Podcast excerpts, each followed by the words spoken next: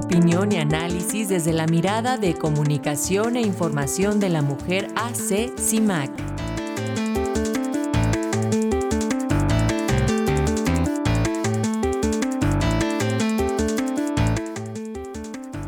Y esta mañana tenemos el comentario de CIMAC en voz de su directora, la maestra Lucía Lagunes, quien nos habla acerca de el machismo mata. ¿Cómo estás, Lucía? Bienvenida, muy buen día. Pues antes de iniciar mi participación, quiero externar mi pesar con el de doña Rosario Barra de Piedra, una mujer defensora, pionera de los derechos humanos, quien denunció el uso de la desaparición forzada como un método represivo de un gobierno autoritario. Este México no puede entenderse sin las valiosas aportaciones de doña Rosaria a nuestra democracia. Por eso su fallecimiento es tan doloroso para nuestro país.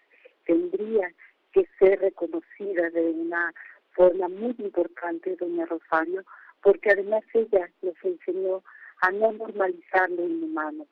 Y por ello hoy también quiero compartir los recientes hallazgos dados a conocer por el Centro de Estudios para el logro de la igualdad de género de la Cámara de Diputados.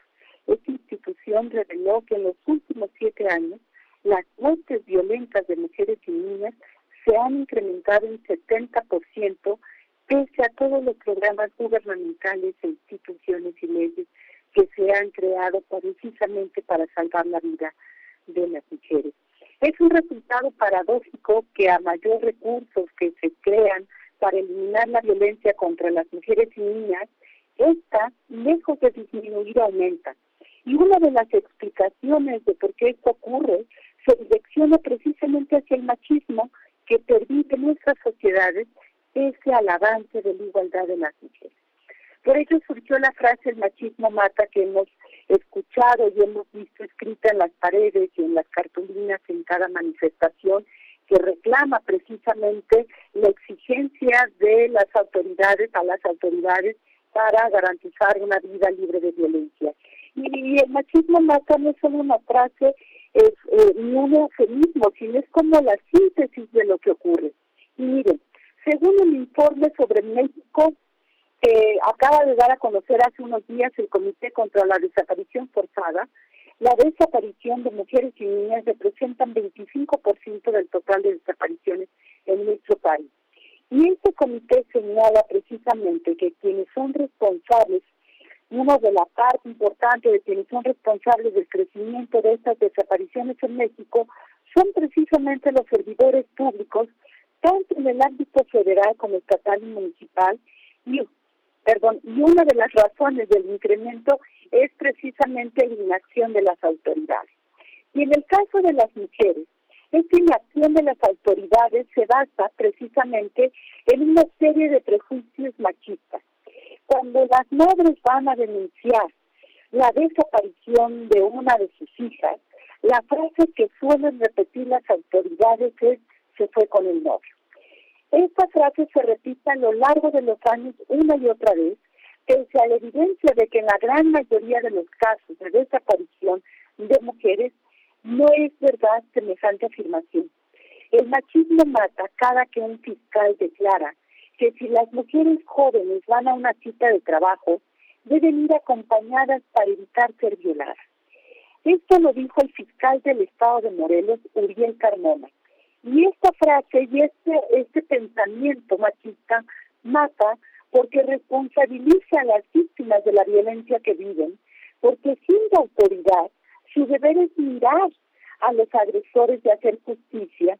Y precisamente esta declaración sigue colocando precisamente en el eh, en el imaginario y en la lógica de la justicia que las mujeres son las responsables de lo que está pasando. Y esta declaración también es la punta del iceberg de lo que un sistema de justicia sigue manteniendo en el centro de su tarea. El machismo también mata cuando las autoridades académicas piden a las alumnas que cuiden su vestimenta para prevenir el acoso sexual, como lo hizo la directora de la Preparatoria Oficial de León de la Universidad de Guadalajara, Dalida Camarena.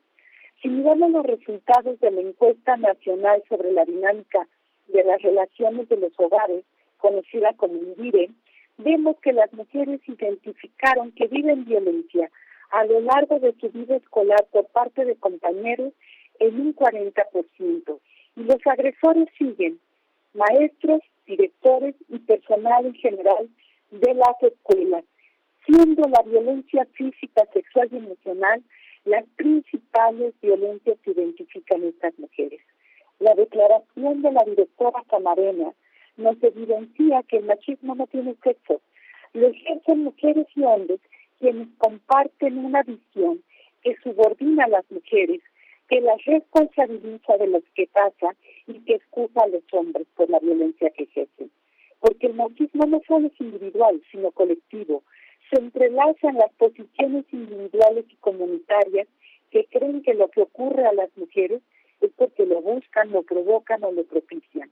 El machismo mata no solo porque hay hombres que deciden matar a las mujeres, sino porque la visión de menosprecio hacia la vida de ellas hace que el sistema de justicia se detenga cuando la víctima es una mujer. Por eso, la frase machismo mata hace responsable a las autoridades, porque aun cuando tienen el deber de proteger a las mujeres, no ponen todos sus recursos para ello y se excusan en la burocracia o peor aún, hacen que las mujeres pasen de víctimas a victimarias, como es el caso actual de Laura en el Estado de México, quien ha denunciado desde 2004 la violencia de su ex esposo sin que haya logrado la justicia que merece y hoy además es perseguida por la justicia para que pague una pensión. Matan porque es un engranaje que ayuda a que el sistema funcione para proteger a los agresores y mantener la discriminación y la desigualdad de las mujeres y las niñas. Por eso la frase el machismo mata hace precisamente que pensemos en que invisibilizar los aportes de las mujeres, excluirlas de la ciudadanía plena y mantenerlas deshumanizadas para convertirlas en consumibles altamente redituables a través de la industria de la pornografía, la prostitución y los vientres de alquiler es una precisamente deshumanización. Según el FDI, el sector cinematográfico de la pornografía tiene entre 10 mil y 14 mil millones de dólares al año solo en Estados Unidos. En 2018, la industria de la maternidad subrogada obtuvo ganancias por 6 mil millones de dólares y se proyecta que en tres años incremente a 27.500 millones de dólares, según investigaciones académicas hecho en nuestro propio país. Así que si de verdad queremos dejar de, de normalizar lo inhumano como lo es la violencia contra las mujeres y niñas, urge eliminar el machismo que permite que todo esto ocurra a la luz del día y frente a todo el mundo. Hasta aquí mi comentario. Muchas gracias, Lucía, por estos análisis y traigas estos temas aquí a la mesa de Radio Educación. Un abrazo, hasta pronto. Gracias, Lucía. Hasta pronto.